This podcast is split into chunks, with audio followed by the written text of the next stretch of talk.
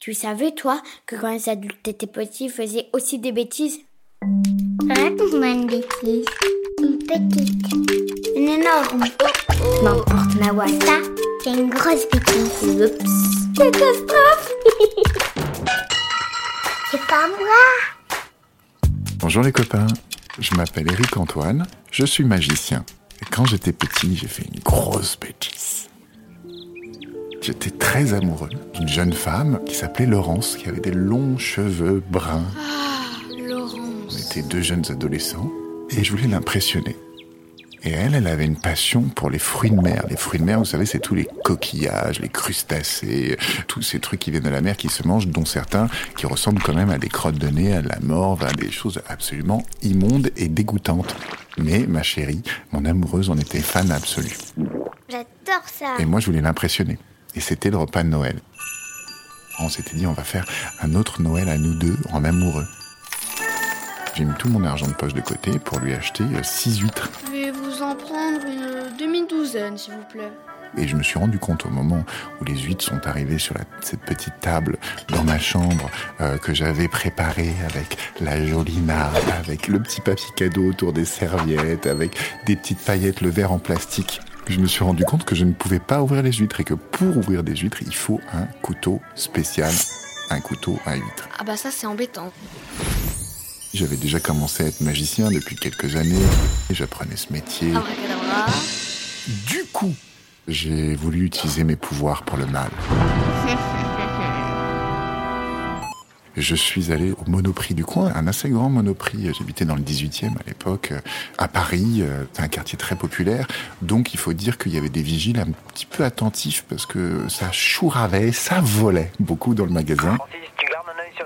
Moi qui faisais déjà une très grande taille, avec mon long manteau noir, j'avais l'air très suspect, je pense. Suspect, enquête 3. Quand je suis arrivé devant cette boutique, j'avais déjà le cœur qui battait la chamade. J'étais flippé, je me disais mais comment je vais faire? Et j'avais pas vraiment l'idée de voler, j'avais plus l'idée d'aller voir combien ça coûtait.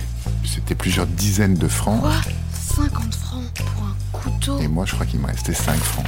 J'ai pas assez. Impossible pour moi d'accéder à ce couteau. Et sans ce couteau, je ne pouvais ouvrir les huîtres. Sans les huîtres, je ne pouvais faire de bisous à ma chérie. Donc j'ai pris dans ma main, dans une position dite de l'empalmage, pour cacher un objet dans la main, un couteau à huîtres, et que j'ai enfourné dans ma poche, soi-disant discrètement.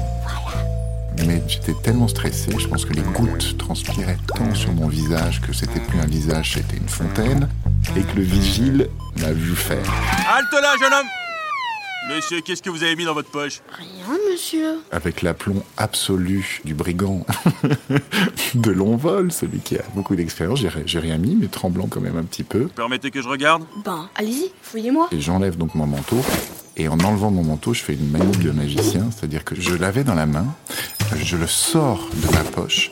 En enlevant mon manteau, je retourne la manche, il reste dans ma main, et sous prétexte de me gratter un petit peu les fesses, je passe le couteau dans ma ceinture à l'arrière. Ni vu ni connu, je t'embrouille, juste sous mon pull. Le vigile fouille mon manteau, Ouais. Ça ira pour cette fois. et moralité, il me rend mon manteau, Allez-y, monsieur. et je sors avec mon larcin. Le larcin, c'est un vol. Mais je vous ai à l'œil, hein. Et le soir, grâce à mon couteau à huîtres, j'ouvre ces pauvres huîtres. J'étais super fier d'ouvrir ça à ma chérie. Joyeux Noël, Laurent. Elle était aussi très très contente. Mmh, des huîtres, j'adore ça. Je la voyais me regardant, moi j'étais un petit peu un super-héros. Mmh, Je délicieux. lui raconte mon histoire. Oh et là, je sens qu'on va s'embrasser. Notre premier bisou.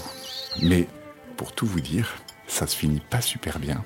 Parce que elle mange une huître un peu de travers, elle a le hoquet. Et quand je veux l'embrasser, au lieu de l'embrasser sur la bouche, je l'embrasse sur le menton, je glisse. Et mon premier baiser était raté à cause d'une huître. Et aujourd'hui, plus jamais je n'utiliserai mon super pouvoir de magicien pour faire le mal.